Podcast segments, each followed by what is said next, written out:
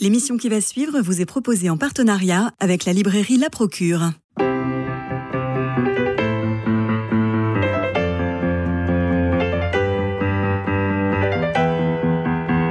Culture Club, une émission produite par Radio Notre-Dame et diffusée également par RCF. Christophe Maury. Bertrand de Saint-Vincent, bonjour. Vous publiez aux éditions du Rocher une certaine désinvolture, un recueil de nouvelles. Alors moi, quand je vois nouvelles, je me précipite parce que notre époque pressée ne peut plus guère lire de romans qui essoufflent les regards déjà malmenés par les écrans. Il faut en convenir.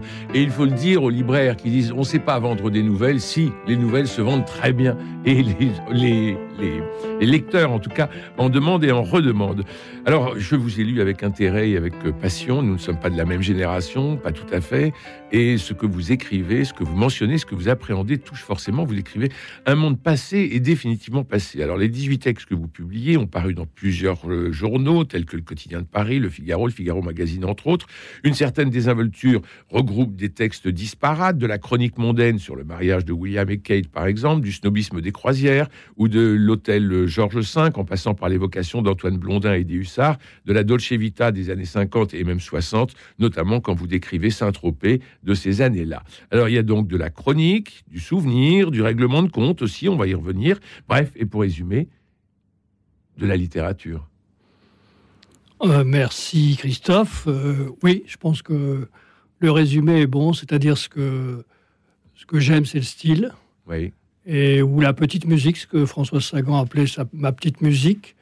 Et donc, euh, à travers ces textes, je pense le trait d'union, c'est une, une forme d'écriture à laquelle on peut être sensible, j'espère.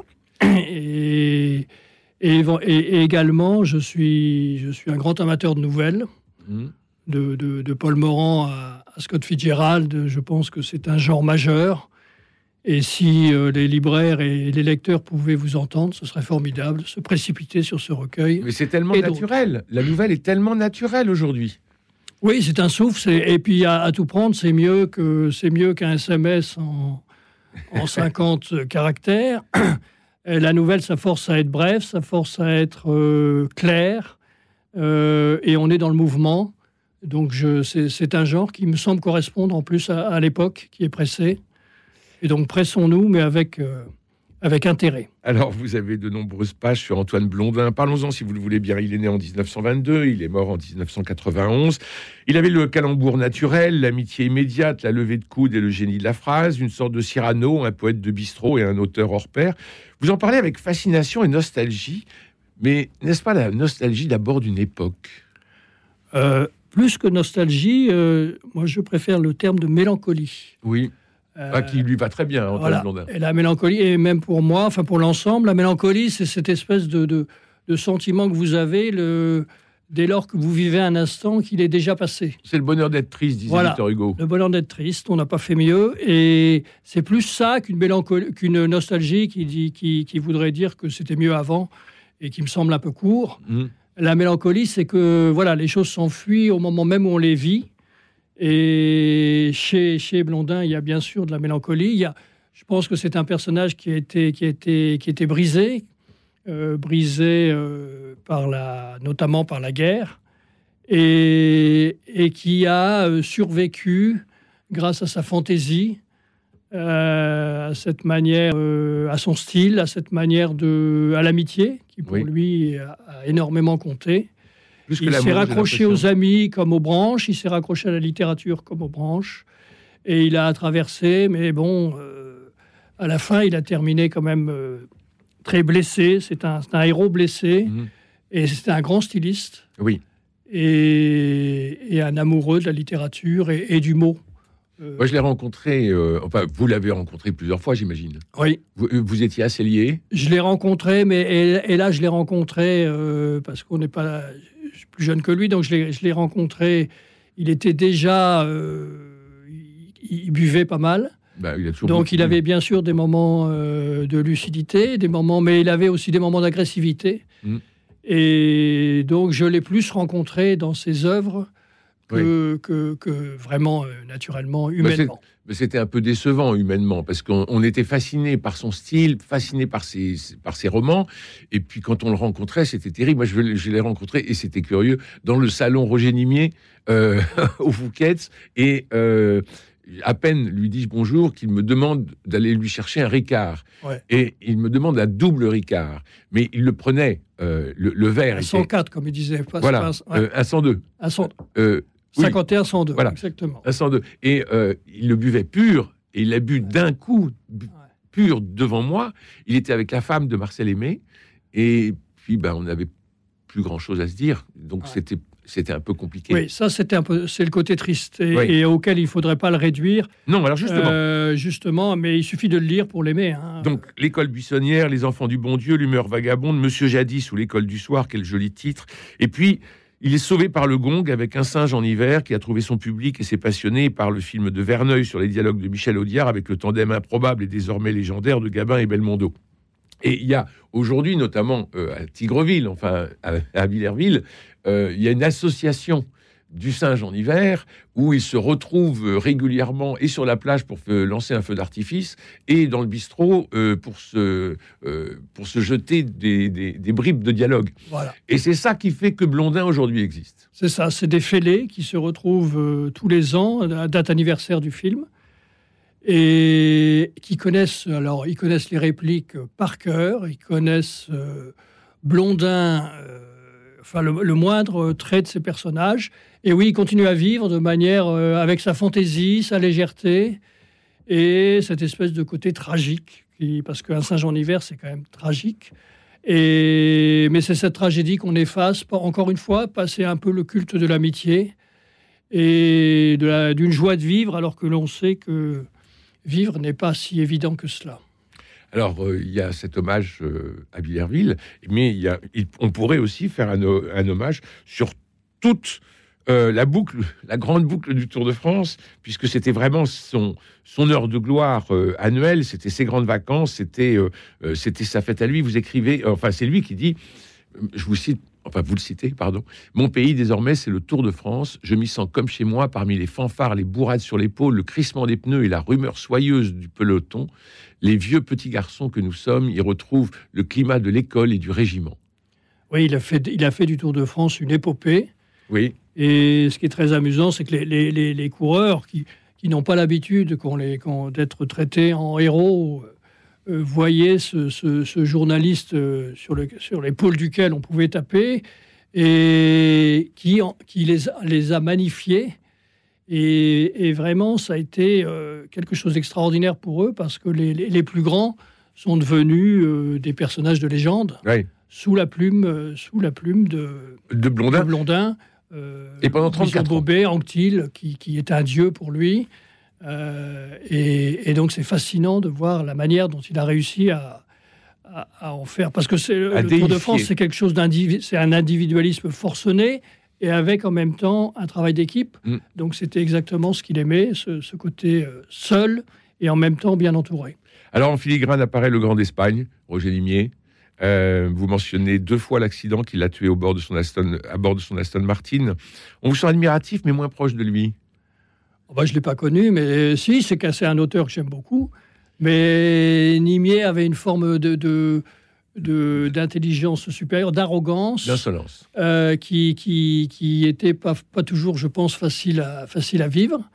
Mais avec Blondin, c'était, c'était alors qu'il était plus jeune que lui, c'était le grand frère. Il était très protecteur, mais il avait un style formidable. Euh, tous deux, c'était des admirateurs de Dumas. C'était les, les mm. trois mousquetaires. Bon, pour moi, chaque été, je relis euh, Les Trois Mousquetaires, et donc on, ces gens-là vivaient dans cette, euh, dans cette espèce de mythe, de, de légende, de culture, de, de l'amitié, de, l'amitié, de, la santé, de, du combat, de... du combat, et en même temps d'un combat de civilisation, d'une forme de virilité euh, un peu, voilà, voilà, un peu extravertie. Voilà, absolument. Et puis amuser, avec toujours cette volonté de s'amuser, mais de s'amuser avec un, avec un fond. C'est jamais gratuit. Ce qu'on défend, c'est l'esprit français, parce que c'est moi aussi ce qui me fascine, c'est la permanence de l'esprit français. Dans votre nouvelle Au Purgatoire, vous ne donnez pas de nom, mais on reconnaît François Nourricier Oui, c'est un, ça m'a amusé de, de de raconter comment cet homme, ce personnage, cet écrivain, qui de son vivant était tout. Oui. C'était vraiment l'homme qui tenait euh, le monde littéraire à la baguette. Et quelques années après, il n'est plus rien. Vous en parlez autour de vous, euh, il est totalement tombé dans l'oubli. Et donc, c'est sa grandeur et décadence, avec généralement, on peut, on peut penser qu'il reviendra. Il y a on peut sortir du purgatoire. Un de purgatoire. et le, purgatoire, ça m'a amusé en plus parce que c'était quelqu'un qui, voilà, qui était proche, qui, qui, était chrétien, qui avait été dans cette, dans cette logique-là. Et maintenant, je pense qu'il est au purgatoire. Et là, vous entrez euh, dans cette euh, nouvelle, dans les entrailles de, l'auteur qui n'y arrive plus. Vous avez connu des pannes d'encre dans votre vie? Euh, J'en ai connu, oui. Bah, bien sûr, qui, qui n'en a pas connu? En fait, ça vient ou ça vient pas. Mais et de toute façon, c'est toujours, c'est toujours en deçà de ce qu'on voudrait écrire. c'est cette mélancolie. Hein, la phrase qu'on a dans l'esprit et celle qu'on lit, euh, elle est toujours un peu en dessous. Mais plus on s'en rapproche et plus on, plus on jubile. Et quand on a l'impression quand même de s'en être approché au plus près, là, c'est une forme de bonheur euh, absolu. Au sujet de Blondin, vous écrivez Les vies seront des feuilles blanches qu'on noircit comme on peut, mais qui finissent toujours par vous déchirer. Nimi aurait écrit Beurrer du papier blanc, mais vous avez, semble-t-il, une vision tragique de la littérature sous une certaine désinvolture. Comment l'expliquer? Bah, je pense que c'est oui, c'est exactement ça. C'est-à-dire que la vie, c'est quand même une tragédie. D'ailleurs, ça se termine pas toujours, pas, pas, très bien. On le sait, on le sait dès le début en plus qu'on va mourir. Donc c'est ça qui lui donne aussi ce piquant, ce sel. C'est qu'on sait qu'on est là pour un instant, que tout cela est éphémère, tout cela n'est pas si grave qu'on veut, que certains voudraient nous le faire croire, et en même temps, c'est quand même la vie, c'est notre vie. Donc, sur ce fond de tragédie, je pense que l'idée, c'est euh, d'essayer de, garder malgré tout euh, de l'allure, de garder bonne figure et de garder euh, éventuellement pour les plus courageux l'espoir. la solitude est-elle nécessaire pour, pour l'écrivain? Est-elle une souffrance nécessaire? Oui, je pense qu'elle est nécessaire. Euh, je ne sais pas si c'est une souffrance, parce que finalement, on est parfois beaucoup mieux seul que mal accompagné. Et la solitude choisie, c'est l'idéal, c'est-à-dire se, choisir des instants de solitude. Euh, j'étais là, pas plus tard qu'hier, avec euh, chez, Jacques Dutronc en Corse, et c'est le prototype. D'ailleurs, je lui ai offert mon livre parce que je lui ai dit une certaine désinvolture j'aurais du mal à trouver un modèle plus, plus parfait. Et je lui ai même mis cette dédicace à Jacques Dutronc, à qui je, ressemble, je rêvais de ressembler à 17 ans, mais je n'y suis jamais parvenu. Et voilà, donc c'est cette idée-là que c'est quelqu'un de, qui sait être seul et qui en même temps euh, a, autour de lui euh, des amis et, alors, à propos de Scott Fitzgerald et du couple qu'il forme avec Zelda, vous écrivez Vers la fin de votre existence, orphelin de la gloire, de la fortune et de l'amour, il ne vous restait pour tout bagage qu'une poignante solitude. Cette solitude se chante aussi et vous racontez à petite touche charmante la naissance d'une grande chanteuse.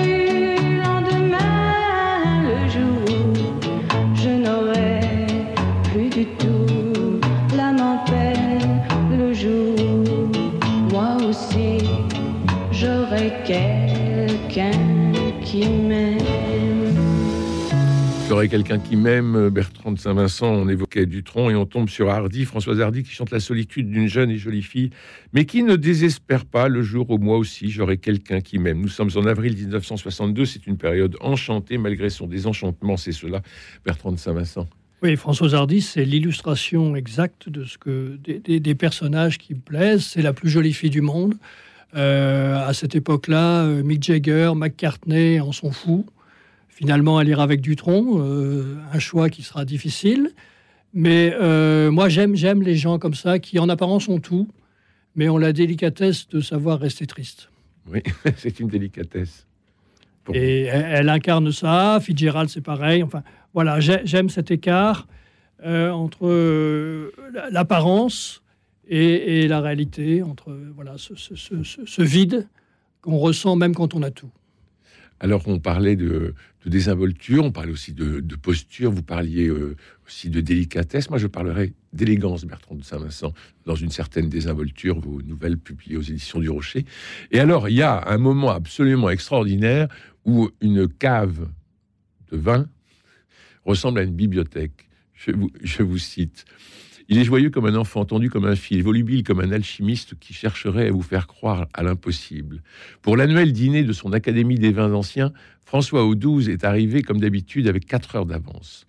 Sous l'œil de Logan, sommelier du restaurant de Pierre Cagnière, où se tient le repas, il a procédé à l'ouverture des flacons. Instant magique où défilent, tels des soldats en guenilles, les glorieux survivants des cuvées mythiques. Chacun tire son bouchon comme on soulève son chapeau.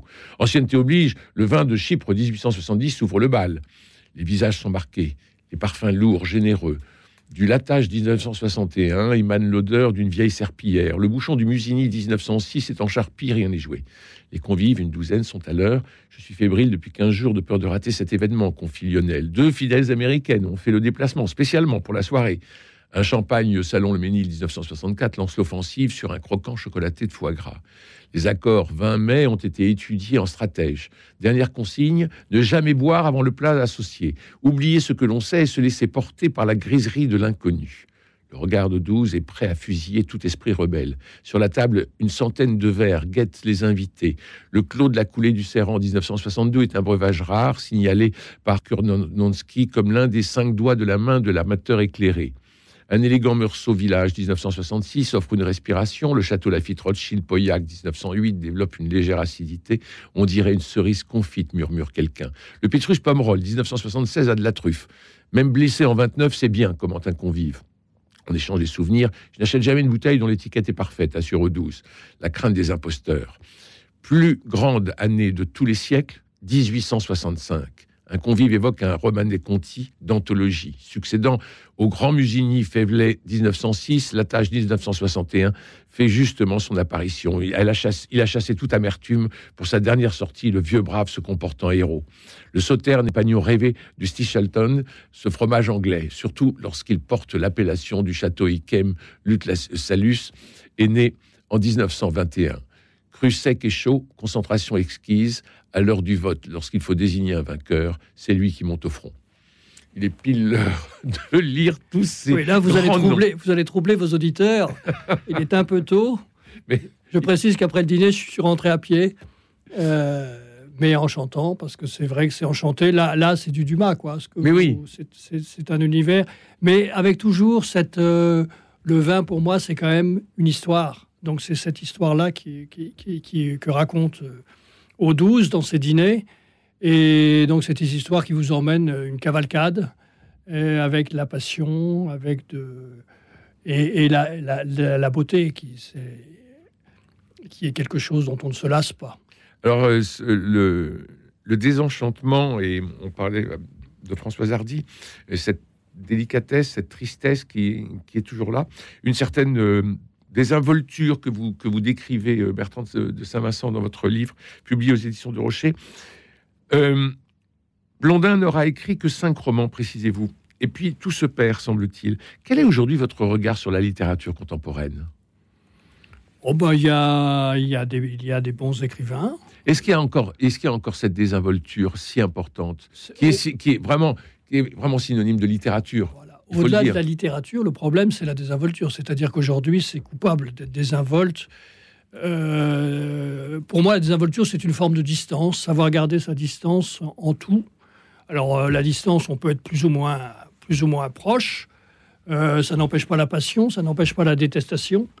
Mais et aujourd'hui, comme on vit dans une espèce de monde où il faut se prononcer sur tout dans les médias et surtout en ayant l'air concerné euh, et très engagé, c'est exactement le contraire de la désinvolture qui qui qui n'empêche pas la profondeur, mais qui sait rester léger.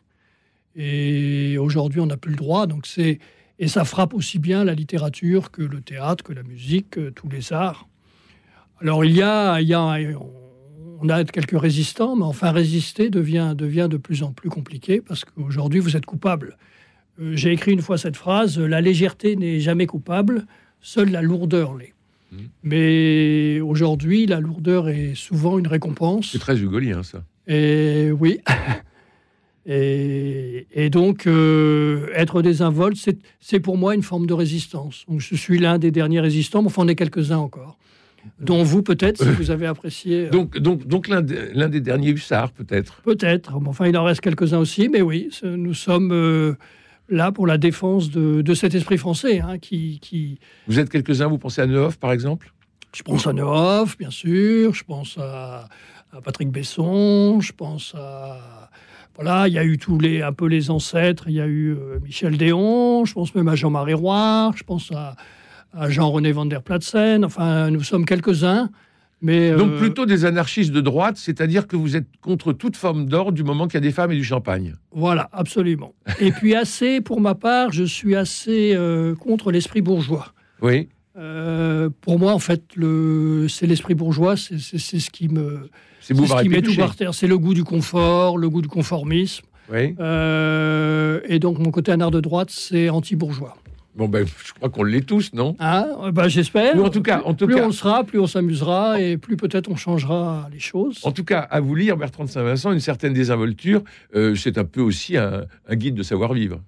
Tout à fait. J'espère que vous l'avez pris comme ça. Absolument. Et alors, et alors vous, avez un, vous avez un côté euh, euh, rêve éveillé devant le, le mariage de Kate et William. Euh, oui, enfin, je suis pas, suis pas un admirateur absolu, mais, j'aime bien la manière dont il se, dont, Kate a su séduire euh, William, faire son chemin, dont William le sait malgré tout. Euh, il aurait peut-être pas rêvé d'être ce qu'il est, mais il a fini par l'accepter avec une forme d'élégance. Et puis le mariage, cette espèce d'étiquette, de respect de l'étiquette, avec ce côté très british, c'est assez fascinant parce que c'est fascinant ils savent encore garder, euh, voilà, garder l'étiquette.